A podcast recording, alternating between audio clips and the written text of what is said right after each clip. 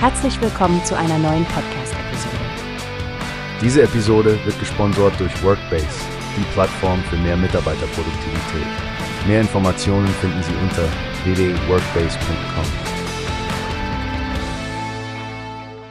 Herzlich willkommen zu einer neuen Folge des Newsbase Podcasts.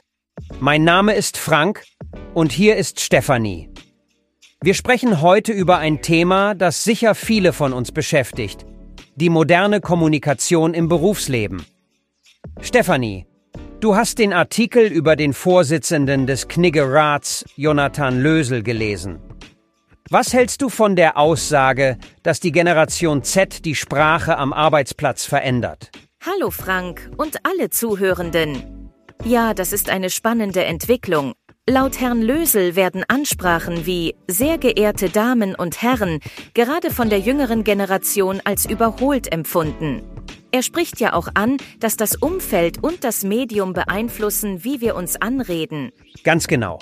Du meinst also, wenn ich dich zum Beispiel über Instagram angesprochen hätte, hätte ein einfaches Hi Stephanie gereicht? Definitiv. Soziale Medien haben oft eine ungezwungenere Kommunikation. Lösel sagt ja, dass gerade bei der Ansprache auf Plattformen wie Instagram ein sehr geehrte Inch R fehl am Platz wirken würde. Aber es geht auch um den Respekt gegenüber Älteren, oder? Immerhin fühlen sich laut Lösel manche über 50 vielleicht mit einem Lieber unwohl, weil sie eine andere Prägung haben. Stimmt, das ist das Feingefühl, von dem er spricht. Er empfiehlt ja grundsätzlich bei der ersten Kontaktaufnahme im beruflichen Kontext die förmlichste Form der Anrede zu verwenden. Also sehr geehrte R. Erst wenn man sich besser kennt, kann man zu lockeren Formen wie Hallo wechseln. Und was ist mit Bewerbungen oder bei Kontakten zu Unternehmen? Sollten wir da immer noch so förmlich sein?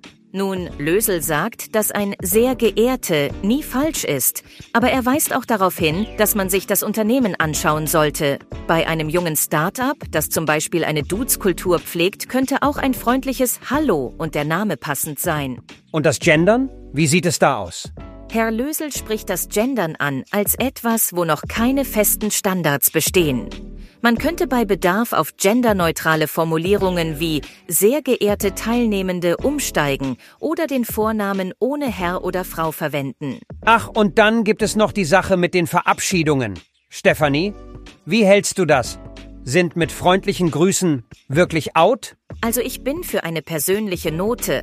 Lösel schlägt da ja auch Alternativen wie herzliche Grüße oder viele Grüße vor. Aber wichtig ist, dass die Verabschiedung im gleichen Stil wie die Begrüßung bleibt. Sehr interessante Punkte. Liebe Grüße sind jedoch erst verdient, wenn eine gute Geschäftsbeziehung etabliert ist, oder? Richtig, Frank. Lösel benutzt liebe Grüße selbst erst ab dem Drittkontakt. Es scheint also, dass der Schlüssel in all dem wirklich das Feingefühl und die Beobachtungsgabe für das Gegenüber ist. Vielen Dank, Stefanie, für diese aufschlussreiche Diskussion. An unsere Zuhörer. Was denken Sie über diese Veränderungen in der Kommunikation? Lasst es uns wissen. Herzliche Grüße aus dem Newspace Studio und bis zum nächsten Mal. Bis zum nächsten Mal. Wie hast du gehört? Es gibt eine Plattform, die wir probieren sollen. Workbase heißt die, hört dir das an. Mehr Produktivität für jeden Mann. Werbung dieser Podcast wird gesponsert von Workbase. Mehr Mitarbeiter, Produktivität euch das. Auf www.wobest.com findest du alles, was du brauchst.